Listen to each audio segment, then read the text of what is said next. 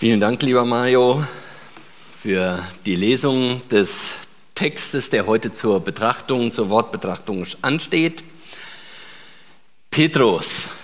Petrus ist es, der hier schreibt, und wir hatten ja in der Wortbetrachtung auch schon so ein paar Hinweise, ja, wie das alles entstanden ist mit dem Brief von Petrus. Petrus, ein besonderer Mann, ein besonderer Begleiter Jesu, er hatte eine sehr intensive Beziehung zu Jesus.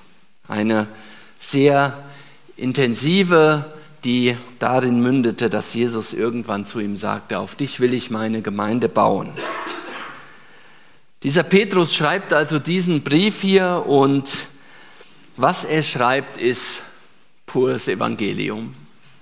Das, was wir so gelesen haben, eben gerade, das ist das, wie Gott sich das vorstellt, wie wir leben sollen. Wie wir leben sollen, wenn wir Christen geworden sind. So als Art Modell, so lebt. So soll das sein, wenn du mit Jesus gehst. So stellt sich Jesus eine lebenslange Beziehung mit dir vor. Und Lebensbeziehung, das ist an dieser Stelle, finde ich, ein gutes Stichwort, ein sehr gutes Stichwort, weil eine andere Lebensbeziehung die Ehe ist. Und ich habe so gedacht, hier sind echte Parallelen zwischen diesem Text und dem, was eine Ehe ausmacht. Denn auch eine Ehe hat ja weitreichende Veränderungen für uns. Als die Yvonne vor fast 25 Jahren in mein Leben getreten ist, da hatte das weitreichende Veränderungen für mich zur Konsequenz. Und so ist das hier an dieser Stelle eben auch. Das Leben mit Jesus hat Konsequenzen, das hat Veränderungen. Und wie die Ehe, so hat diese Beziehung auch einen Anfang. Ein Anfang. Irgendwann hat diese Beziehung begonnen. 1998, Yvonne, war das bei uns im Januar, das weiß ich noch genau. Und viele von euch haben auch ein Leben mit Jesus begonnen. Und dieses Leben mit Jesus hat nachhaltig Dinge verändert. Und zu dieser Veränderung gehört auch dazu, dass ihr euch, als ihr euch für Jesus entschieden habt, keine halben Sachen mehr machen wolltet als ihr euch für euren Lebenspartner entschieden habt, habt ihr auch gesagt, ich möchte jetzt keine halben Sachen mehr machen, sondern wie es in Vers 15 heißt, ihr seid berufen, ganz zu ihm gehören. Nicht mehr nur so eine Hälfte, sondern ganz. Ganz Jesus gehören. Das ist auch so eine Parallele, wie gesagt, zur Ehe. Auch da hat man gesagt, nein, ich möchte mich jetzt ganz bewusst auch auf diesen einen einlassen, auf diese eine Person. Nicht mehr noch irgendwie halb. Kein anderer hat mehr Anspruch auf dich, du hast dich festgelegt. So ist das hier beschrieben mit diesem Leben in Jesus und ich möchte uns den Text auch gleich nochmal nach der neuen Nachricht, äh, nach der Hoffnung für alle vorlesen. Da werde ich mich nämlich ähm, primär dran entlang hangeln in der Wortbetrachtung. Aber vielleicht gibt es ja auch von euch noch Leute, die sagen, hier, ich habe mich vorbereitet, ich habe mir Gedanken zum Text gemacht. Wir haben ja Wortbetrachtung, das heißt, das ist nicht nur eine Ein-Mann-Show, sondern jeder, der etwas vom Geist Gottes zu sagen hat, darf jetzt etwas sagen. Und ich darf die Brüder jetzt bitten, wer etwas zu sagen hat, nach vorne zu kommen und etwas zu sagen.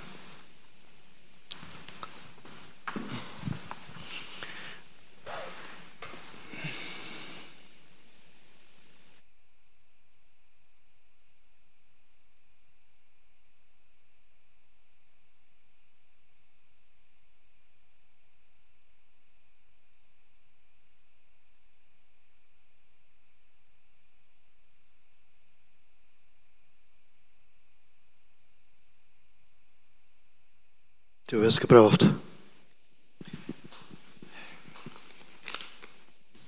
Ich habe ja zu Anfangs gesagt, ich will mich nicht zur Ruhe setzen, sondern möchte auch an der Wortbetrachtung ein bisschen teilhaben. wie das so früher gewesen ist.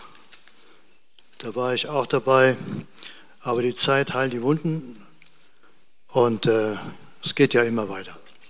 Das Wort vom Kreuz muss unter die Leute. Das ist Fakt. Wir haben den Auftrag dazu bekommen, als wir uns zu ihm bekehrt haben. Der Heilige Geist hat uns erwischt. Er hat den Geist auf uns gelegt und wir haben es gemerkt und gewusst und wissen es auch, dass es ohne Christus nicht geht.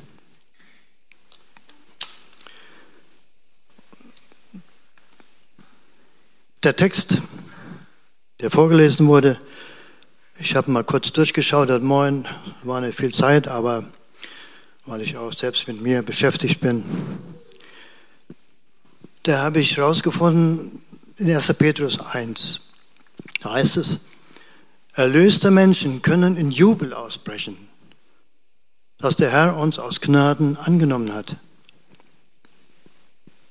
Das ist für uns ein großer Tag und wir warten auf seine Wiederkunft.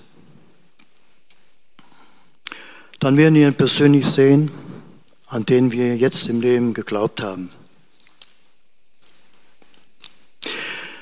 In 1. Petrus 1, Vers 3 lesen wir, Gepriesen sei Herr, Herr, der Gott des Herrn Jesus, der Vater des Herrn Jesus. Durch ihn und an, um dem Tod am Kreuz ist uns die Hoffnung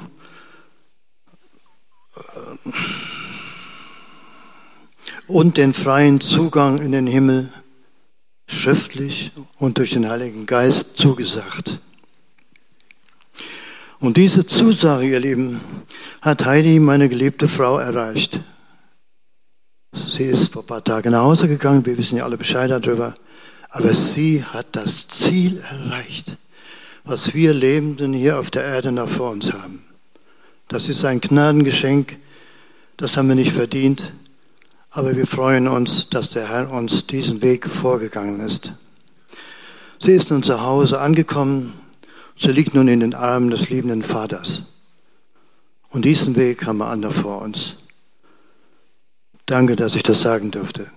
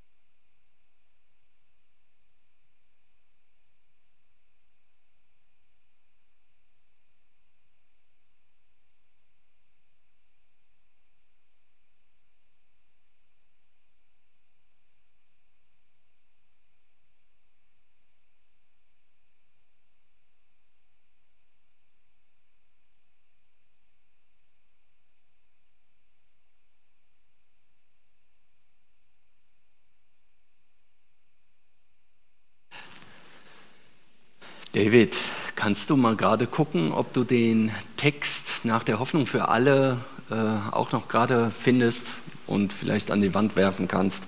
Ich will den nämlich noch mal nach der Hoffnung für alle gerne lesen, weil ich finde, der Text ist sehr, sehr inhaltsschwer, wenn ich das mal so sagen darf.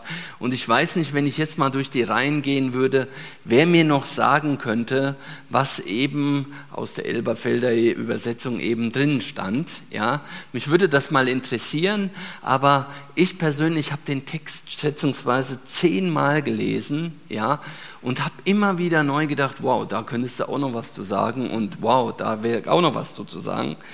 Und deshalb möchte ich ihn jetzt nach der Hoffnung für alle nochmal lesen. Ein neues Leben ist er überschrieben, ein neues Leben. Darum seid bereit und stellt euch ganz und gar auf das Ziel eures Glaubens ein. Lasst euch nichts vormachen, Seid besonnen und richtet all eure Hoffnungen auf Gottes Barmherzigkeit, die er euch in vollem Ausmaß an dem Tag erweisen wird, wenn Jesus Christus für alle sichtbar kommt. Weil ihr Gottes Kinder seid, gehorcht ihm und lebt nicht mehr wie früher, als ihr euch von euren Leidenschaften beherrschen ließt und Gott noch nicht kanntet. Weil ihr Gottes Kinder seid, gehorcht ihm und lebt nicht mehr wie früher, als ihr euch von euren Leidenschaften beherrschen ließt und Gott noch nicht kanntet. Der heilige Gott hat euch schließlich dazu berufen, ganz zu ihm zu gehören. Nach ihm richtet euer Leben aus. Nach ihm richtet euer Leben aus. Genau das meint Gott, wenn er sagt, ihr sollt heilig sein, denn ich bin auch heilig. Ihr betet zu Gott als eurem Vater und wisst, dass er jeden von euch nach seinem Verhalten richten wird. Er bevorzugt oder benachteiligt niemanden. Deswegen führt euer Leben in Ehrfurcht vor Gott, solange ihr als Fremde mitten unter den Menschen lebt, die nicht an Christus glauben. Denn ihr wisst ja, was es Gott gekostet hat, euch aus der Sklaverei der Sünde zu befreien, aus einem sinnlosen Leben, wie es schon eure Vorfahren geführt haben. Er hat euch losgekauft, ihr seid losgekauft, aber nicht mit vergänglichem Silber oder Gold, sondern mit dem kostbaren Blut eines unschuldigen und fehlerlosen Lammes, das für uns geopfert wurde, dem Blut von Christus. Wir sind jetzt in Vers 20. Schon bevor Gott die Welt erschuf, hat er Christus zu diesem Opfer bestimmt. Aber jetzt, äh, erst jetzt, in dieser letzten Zeit, ist Christus euretwegen in die Welt gekommen. Durch ihn habt ihr zum Glauben an Gott gefunden, durch Jesus. Gott hat Jesus Christus von den Toten auferweckt und ihm seine göttliche Herrlichkeit gegeben. Deshalb setzt ihr euer Vertrauen und eure ganze Hoffnung auf Gott. Ihr habt euch nun der Wahrheit die Christus brachte, zugewandt und habt ihr gehorcht. Dadurch seid ihr innerlich rein geworden und befähigt, einander aufrichtig zu lieben. Handelt jetzt auch danach und liebt einander von ganzem Herzen. Ihr seid ja neu geworden und das verdankt ihr nicht euren Eltern, die euch das irdische Leben schenkten. Nein, Gottes lebendiges Wort und ewiges Wort ist der Same, der neues, unvergängliches Leben in euch hervorgebracht hat. Ja, es stimmt. Die Menschen sind wie Gras und ihre Schönheit gleicht den Blumen. Das Gras verdorrt, die Blumen verwelken, aber das Wort des Herrn bleibt gültig für immer und ewig. Und genau dieses Wort ist die rettende Botschaft, die euch verkündigt wurde. So steht es in der Hoffnung für alle, ein neues Leben in Jesus. Wie sieht das aus? Welche Punkte können wir aus diesem neuen Leben für uns ziehen? Welche Themen sind Petrus an dieser Stelle wichtig? Ich denke, viele Verse aus diesem Text sind euch bekannt. Dass Gott da an dieser Stelle sagt, ihr sollt heilig sein, weil ich heilig bin. Das ist eine Aufforderung, da musste ich beim Lesen auch erst noch mal schlucken. Dann habe ich so gedacht, ist das wirklich so gemeint? Dass Gott sich da so einen Anspruch an uns ausgedacht hat, dass wir so heilig sein sollen, weil er ja auch heilig ist. Ist das überhaupt realistisch für uns, das so hinzukriegen? Und ich bin dazu gekommen, dass ich ja mir überlegt habe, für diesen Text, um diesen Text wirklich zu verstehen, brauchen wir einen anderen Text. Wir brauchen noch einen zweiten Text, und zwar einen Text aus Johannes 3, die Verse 1 bis 7. Einen Text, der quasi so als Hinführung hier zu diesem Petrus-Text dient. Und dieser Text aus Johannes 3, 1 bis 7 ist euch allen bekannt, denke ich. Das ist nämlich die Begegnung Jesu mit dem Pharisäer Nikodemus. Unter den Pharisäern gab es einen Mann, so lesen wir da, namens Nikodemus. Er war Mitglied des Hohen Rates. Eines Nachts kam er zu Jesus. Rabbi, sagte er, wir wissen, dass Gott dich als Lehrer zu uns gesandt hat, denn niemand kann die Wunder tun, die du vollbringst, wenn Gott sich nicht zu ihm stellt. Darauf erwiderte Jesus, ich versichere dir, Nikodemus, wer nicht neu geboren wird, kann Gottes Reich nicht sehen und erleben. Verständnislos fragte der Pharisäer, wie kann denn jemand neu geboren werden, wenn er schon alt ist? Er kann doch nicht wieder in den Mutterleib zurück und noch einmal auf die Welt kommen. Ich versichere dir, entgegnete Jesus, nur wer durch Wasser und durch Gottes Geist neu geboren wird, kann in Gottes Reich kommen. Ein Mensch kann immer nur menschliches Leben hervorbringen, wer aber durch Gottes Geist geboren wird, bekommt neues Leben. Wundere dich deshalb nicht, dass ich dir gesagt habe, ihr müsst neu geboren werden. Es geht also hier in diesem Text in Petrus und auch hier in Johannes um diese Wiedergeburt, um diese Neugeburt, diesen Neuanfang, den man mit sich bringt, wenn man sich für Jesus entscheidet. Und der Nikodemus, das war ein total interessanter Mann, ein wirklich interessanter Mann. Und wir lesen in Johannes öfter von ihm. Und ich habe euch nur mal so ein paar Sachen rausgeschrieben, äh, die ich so über ihn gefunden habe, weil ein Pharisäer, der vor 2000 Jahren gelebt hat und in meinen Augen eine Modellvorlage für einen deutschen FEGler. Pharisäer, das bedeutete, er meinte es ernst mit der Bibel. Er kannte die Bibel.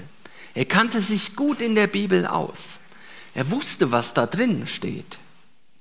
Und er liebte Gottes Wort. Er hat sein Leben damit verbracht, in diesem Wort zu forschen. Die ersten fünf Bücher Mose kannte er sicherlich auswendig, wie wir alle. Pharisäer heißt, er betete viel. Er war jemand, der viel Zeit im Gebet verbracht hat, tagsüber und wahrscheinlich auch abends, morgens. Pharisäer heißt, er ging regelmäßig in einen Gottesdienst. Er war in den Synagogen bekannt und hat dort gepredigt. Er war Mitglied des Hohen Rates. Er war einflussreich und gesellschaftlich relevant. Auch das, finde ich, trifft auf viele, viele Evangeler zu, die gesellschaftlich relevant sind. Auch wir hier in Steinbach sind gesellschaftlich relevant. Das ganze Thema Dorffest und so weiter wird vielfach auch mit durch uns Evangeler mitgetragen. Er war Jesusgläubig. Wir lesen hier, Rabbi, sagte er, wir wissen, dass Gott dich als Lehrer zu uns gesandt hat. Das war für ihn überhaupt gar keine Frage. Später lesen wir über ihn, dass er für Jesus einstand. In Johannes 7, Vers 50 lesen wir doch Nikodemus, der auch zu den Pharisäern gehörte und Jesus früher einmal aufgesucht hatte, widersprach ihn. Seit wann verurteilt denn unser Gesetz einen Menschen, ehe man ihn verhört und ihn nach seiner Schuld und seine, ihm seine Schuld nachgewiesen hat? Da ist er für Jesus eingetreten. Auch das machen wir vielfach als Evangeler. Wir stehen für Jesus ein, für das, was wir glauben. Und er war vermutlich reich. Auch ich denke, dass in ein Charakteristikum von vielen FEGs ist, dass viele Leute hier aus einem guten Setting eben entsprechend kommen und wir in Deutschland, ich habe den weltweiten Vergleich ja oftmals vor Augen, wir können uns wirklich als reiche Menschen bezeichnen. Auch wenn wir vielleicht jetzt hier in Deutschland nicht zu den ganz Reichen gehören oder so, aber Nikodemus war reich. Und vermutlich war er, das kann man so in externen Quellen lesen, einer der drei reichsten Männer Jerusalems. Wir lesen also in einer, äh, an einer Stelle, dass mit seinem Vermögen er Jerusalem, die ganzen Einwohner von Jerusalem, zehn Jahre lang hätte versorgen können. Das lesen wir in einer externen Quelle. Johannes 19, Vers 39, da lesen wir von ihm, es kam aber auch Nikodemus, der vormals in der Nacht zu Jesus gekommen war und brachte Myrrhe gemischt mit Aloe etwa 100 Pfund. Damit hatten sie den Leichnam Jesu eben entsprechend einbalsamiert. Ein unfassbares Vermögen, was sie da der Leiche Jesu zukommen haben lassen. Und diesem Mann, diesem Nikodemus, diesem Evangela haut Jesus erstmal vor die Platte, ohne dass der was gesagt hat. Ich versichere dir, Nikodemus, wer nicht neu geboren wird, kann Gottes Reich nicht sehen und erleben. Der fing erstmal mit ein bisschen Smalltalk an und Jesus antwortet ihm sofort, wenn du nicht neu geboren bist, Nikodemus, dann kannst du Gottes Reich nicht sehen und erleben. Das heißt, wir lernen daraus oder wir sehen, diese Neugeburt, diese Wiedergeburt, die ist wichtig. Die ist von ganz, ganz großer Wichtigkeit. Und es zeigt, worum es sich handelt, wenn wir von Jesus reden. Und Jesus hat ja oftmals auch in der Bibel auch von dieser Neugeburt gesprochen, was das bedeutet. Er hat gesagt, geht durch die enge Pforte, ändert euer Leben. Oder in Matthäus 7, Vers 21, da lesen wir, nicht wer mich dauernd Herr nennt, wird in Gottes himmlischen Reich kommen, sondern wer den Willen meines Vaters im Himmel tut. Am Tag des Gerichts werden viele zu mir sagen, aber Herr, wir haben doch in deinem Auftrag prophetisch geredet, Herr, wir haben doch in deinem Namen Dämonen ausgetrieben und viele Wunder vollbracht. Aber ich werde ihnen entgegen, ich habe euch nie gekannt, ich, ihr habt meine Gebote mit Füßen getreten, darum geht mir aus den Augen. Bei Jesus, bei Nikodemus und bei uns geht es immer um die Frage, sind wir neu geboren? Das ist die alles entscheidende Frage. Es geht nicht darum, ob wir an Jesus glauben. Auch der Satan glaubt an Jesus. Und wir lesen auch an anderer Stelle, wo äh, die Dämonen eben mal sagen, ja, also hier, äh, Jesus kennen wir, ja, und auch Paulus kennen wir, aber wer seid ihr? Ja, in der Apostelgeschichte nachzulesen. Es geht darum, was passiert ist mit uns? Sind wir neu geboren? Bist du neu geboren? Hast du die Sache mit Jesus klar? Nicht einfach nur als Lippenbekenntnis, sondern wirklich als Wiedergeburt, als Neustart. Es gibt viele, die diesen bekannten Vers auch schon mal zitieren oder Redewendung, sei ganz sein oder lass es ganz sein. Da steckt viel von dem drin. Und das hinterfragt uns und das stellt eben die Frage für uns, wie sieht das aus? Wie sieht das aus? Mit dir ganz persönlich. Und ich erlebe da immer wieder bei uns im christlichen Kontext, ja, dass ich den Eindruck habe, ja, ja, also da ist schon was passiert, aber so richtig, Jesus, und dieser Vers oder diese Verse hier in ähm, 1. Petrus, die zeigen eben, wie das Leben nach dieser Neugeburt, wie das aussieht. Welche Veränderungen sich eben entsprechend einstellen, wenn wir wirklich mit Jesus gehen. Und da lesen wir zum einen, sei besonnen. Das Leben, das neue Leben in Jesus zeichnet sich dadurch aus, dass wir besonnen sind dass wir keine Drama Queen sind, wenn ich das mal so sagen darf. Wie viel Drama haben wir heutzutage in allen möglichen Medien, in allen möglichen ähm, Fernsehsendungen und so weiter? Überall Drama. Aber hier heißt es, das Leben durch Jesus zeichnet sich dadurch aus, dass wir besonnen sind, eben nicht jede Sache aufbauschen und zu einem Riesensache machen und riesengroßes Drama, sondern dass wir besonnen sind. Besonnenheit ist meines Erachtens heutzutage ein echtes Gut geworden, weil so viele Leute meinen, man müsste Panik machen in so vielen Bereichen. Besonnenheit zeichnet sich hier durch eine wesentliche gute Eigenschaft aus. Wir sollen voller Hoffnung auf Gottes Barmherzigkeit sein. Voller Hoffnung auf Gottes Barmherzigkeit. Stellt euch mal vor, was das heißt. Gottes Barmherzigkeit ist ja nicht unsere Barmherzigkeit. Wie oft sind wir eben unbarmherzig zu anderen? Aber Gottes Barmherzigkeit ist so umfassend. Und ich habe mich immer mal gefragt, was würde was würde passieren, wenn wir wirklich mit Gottes Barmherzigkeit auch hier Dialoge, wo wir unterschiedlicher Meinung sind, führen würden? Wo wir den anderen so stehen lassen könnten in seiner Meinung, die er eben entsprechend hat, weil wir barmherzig mit ihm sein wollen. Und nicht ihm den Glauben absprechen, nur weil er vielleicht in der einen oder anderen Detailfrage eine andere Meinung hat. Barmherzig. Gottes Barmherzigkeit ist etwas, was ich wie einen roten Faden in dem Neuen Testament sehe, wo ich sage, seine Barmherzigkeit drückt meine Freiheit aus. Sei gehorsam, lesen wir hier. Sei gehorsam, höre auf das, was in der Bibel steht und setze das um. Höre auch auf das, was andere Leute aus der Gemeinde dir sagen und handle danach. Sei gehorsam. Ein weiterer Punkt, den wir hier lesen, lass dich nicht von deinem alten Leben bestimmen. Du hast ein neues Leben bekommen. Du hast ein neues Leben bekommen, was einen Unterschied macht.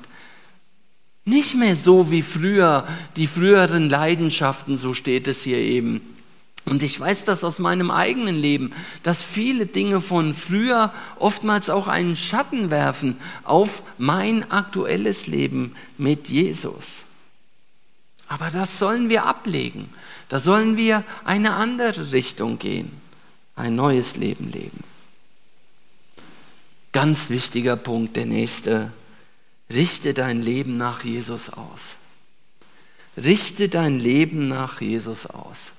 Ich habe das vielen Jugendlichen früher in der Jugend mal so gesagt. Wenn du mit Jesus anfängst, dann ist das bei ganz vielen so, dass sie Auto fahren, und dann steht Jesus an der Seite und macht hier, hält einen Daumen aus und wir halten an. Und dann sagen wir erstmal hier, Jesus, auf der Rücksitzbank, da kannst du jetzt gerade mal Platz nehmen. Und dann geht die Fahrt weiter. Jesus macht das. Jesus sitzt auf der Rücksitzbank und hin und wieder, da sehen wir im Rückspiegel, dass er die Augen verdreht. Ja, bei so der einen oder anderen Entscheidung, die wir so getroffen haben, oh, da schüttelt er den Kopf, ja. Und dann denken wir, okay, also Rücksitzbank ist vielleicht kein guter Platz. Wir halten an, Jesus kommt auf den Beifahrersitz. Ja, er kommt auf den Beifahrersitz und dann geht die Fahrt weiter. Ja, und hin und wieder sehen wir so aus dem Augenwinkel, da zeigt er mal rechts an, mal zeigt er links an. Ja, er gibt uns ja Möglichkeiten, wie wir den Wagen steuern können. Aber er greift nicht ins Steuer. Naja, vielleicht manchmal, wenn es zu kritisch wird, macht er das auch schon mal, dass er ins Steuer greift. Aber wir merken bei der Autofahrt, also so richtig erfüllend ist das noch nicht. Eigentlich wäre es gut, wenn Jesus an diesem Steuer sitzen würde. Und dann halten wir an und dann ist es diese Wiedergeburt dann ist es diese Neugeburt. Dann setzt er sich ans Steuer und dann fährt er dein Lebensauto. Und dann ist er derjenige, der eben sagt, und hier biegen wir rechts ab, hier biegen wir links ab und hier fahren wir eben entsprechend so. Und dann bist du vielleicht manchmal der, der auf dem Beifahrer sitzt oder hinten auf der Rücksitzbank sitzt und denkt, oh, oh, oh, oh, oh. Aber er fährt das Auto. Und das finde ich ist ein schönes Beispiel dafür. Und hier lesen wir in Vers 16, genau das meint Gott, wenn er sagt, ihr sollt heilig sein, denn ich bin heilig. Das ist die Begründung dafür. Das ist das, was Gott meint, wenn er sagt, ihr sollt heilig sein, weil ich heilig bin. Das heißt, ich will am Steuer sitzen. Ich bin derjenige, der das Auto besser fahren kann als du. Ich bin derjenige, der dazu beitragen kann, dass du in der Heiligkeit wächst. Und eben nicht, dass du von dir aus oder mit eigenen Mitteln versuchst, heiliger zu werden oder besser zu werden. Der nächste Punkt, ein hochinteressanter, auch eben schon mal in einem Vers, im Geburtstagsvers so ein bisschen angeklungen. Lebe in Ehrfurcht vor deinem Gott. In der Elberfelder steht es noch ein bisschen stärker drin, da steht wirklich in Furcht vor Gott. Und das ist ja heutzutage überhaupt nicht mehr so en vogue, ja, so Ehrfurcht. Aber ich glaube, da ist viel viel Segen drauf. Wenn wir uns bewusst machen und in einer ehrfürchtigen Haltung vor Gott treten.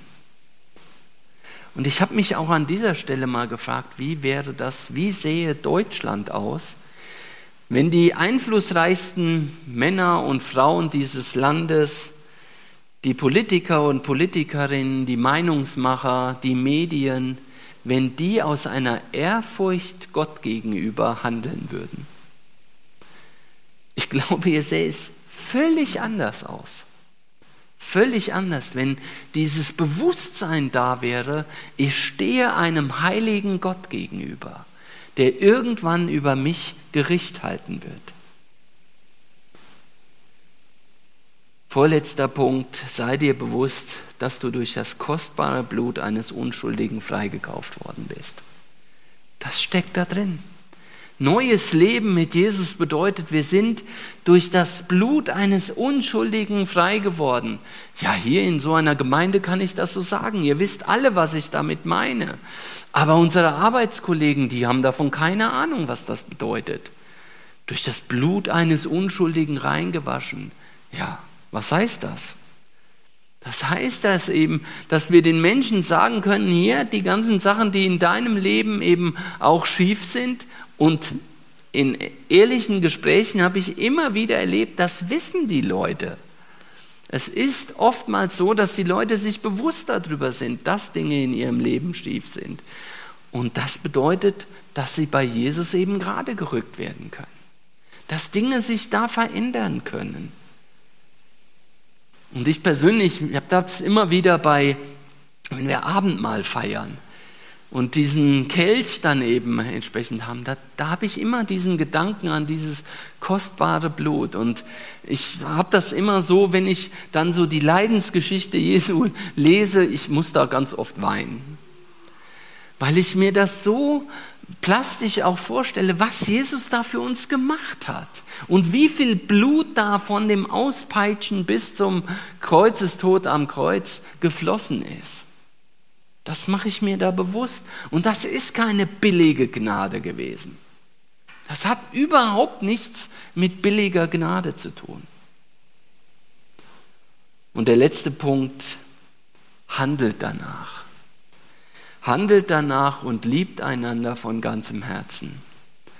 Meine Lieben, das ist echt eine Sache, die ich in vielen FEGs, in denen ich auch so predige und wo mir Leute so Einblicke geben in die Gemeinden, in die FEGs, wo ich sage, boah, da hapert es echt ganz, ganz oft dran. Und ich bin sehr froh, dass unsere Gemeinde durch die Corona-Krise nicht auseinandergeflogen ist wie andere Gemeinden wo es eben Meinungen hier und da eben gab, die 180 Grad äh, gegenüber eben entsprechend standen und wo man ganz klar dem anderen den Glauben abgesprochen hat, wo Leute aus Gemeinden weggegangen sind, ja, weil sie gesagt haben, das halte ich hier nicht mehr aus.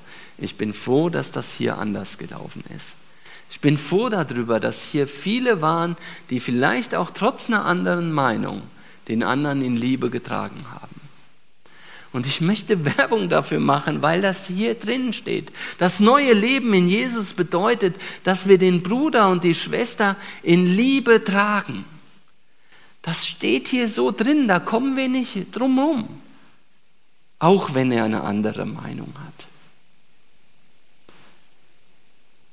Letzte Frage, die ich mir gestellt habe. Boah, das ist ja ein echter Aufgabenkatalog. Inhaltsschwer. Wie sieht das aus? Muss ich das jetzt alles erfüllen? Ist das so, dass ich so gedanklich wie beim Nikodemus abhaken kann, das hat er gemacht, das hat er gemacht, das hat er gemacht, dass wenn ich das alles mache, dass ich daran erkennen kann, ähm, dass ich das neue Leben in Jesus habe? Sicherlich nicht. Auch ich erwische mich immer wieder dabei, dass ich nicht besonders heilig bin, dass Dinge schief sind, aber als Richtschnur für unser Leben ist das eine ganz, ganz wunderbare Guideline, dass man sagen kann, da richte dich nach. Diese Punkte sind die in deinem Leben sichtbar. Und da will ich auch keinen von euch vom Haken lassen, weil das der Petrus eben entsprechend so gesagt hat. Man lässt sich, man kann das nicht schönreden. Ein, ein guter Baum bringt gute Früchte und ein schlechter Baum eben schlechte Früchte. Und wenn in deinem Leben eben permanent nur schlechte Früchte ähm, am Baum hängen, dann muss man auch mal darüber reden. Und dann muss man auch mal ein Fragezeichen setzen und sagen, wie sieht das aus bei dir? Sind da Dinge, die einfach noch schief ist? Ist das Thema Wiedergeburt bei dir wirklich passiert? Und ich glaube, eine Ehrlichkeit in dieser Frage ist essentiell. Einfach da so ein bisschen hin und her, naja, ich weiß nicht so genau, ich weiß nicht, ob das ausreicht, was ich mache und so weiter, ja, das ist in meinen Augen der falsche Weg. In dieser Frage ist Jesus so klar, ist die Bibel so klar, dass sie eben sagt, es ist wichtig, dass ihr diese Fragen klar beantwortet habt. Und es ist auch wichtig, dass man Früchte sieht. Dass man Früchte auch sieht, dass man sieht, dass Leben sich auch verändert hat. Aber bitte nicht aus euch heraus. Denkt an das Auto. Ja, Jesus fährt euer Auto. Und er verändert Leben. Er schenkt die Frucht. Er ist derjenige, mit dem wir gehen. Nicht unsere eigene Heiligkeit, unser eigenes Bestreben oder sonst irgendwas, sondern Jesus allein. Und dann ist es möglich, dieses neue Leben mit diesen ganzen Punkten, die hier in Petrus aufgezeichnet sind, zu gehen. Amen. Ich möchte noch mit uns beten und wir stehen dazu auf. Lieber Jesus Christus, danke für dein Wort. Danke, dass Petrus das so aufgeschrieben hat. Danke, lieber Herr, dass wir einen Maßstab haben, wie du dir ein neues Leben mit dir vorgestellt hast. Danke, dass wir da drin lesen dürfen, dass wir heilig sein dürfen durch dich, wenn du am Steuer unseres Lebens sitzt, wenn du die Entscheidungen triffst. Und lieber Herr, ich möchte dich darum bitten, dass hier heute Morgen niemand in diesem Raum ist, wo das eine Frage ist, wo das noch nicht beantwortet ist, ob er wirklich wiedergeboren ist, ob er wirklich dich am Steuer hat. Und lieber Herr, schenke uns auch da eine gute Sicht, eine gute Draufsicht, dass wir nicht irgendwie in Panik oder schlechte schlechte Gedanken verfallen, oh, sind wir gerettet, sondern zeige uns das wirklich. Rede du da durch deinen Geist in unser Herz. Und da, wo Nachholbedarf ist, da leg du deinen Finger drauf. Schenke, dass wir mit Freunden reden können, mit Leuten, die uns wichtig sind, um diese wichtige Frage nach einem Leben mit dir klar und deutlich beantworten zu können. Danke, lieber Herr dass du für uns gestorben bist und dass das keine billige Gnade war, sondern kostbares Blut hast du vergossen. Dafür loben wir und preisen wir dich, dafür beten wir dich an und dafür danken wir dir von ganzem Herzen. Amen. Ist noch der Segen, oder? Wolltest du noch?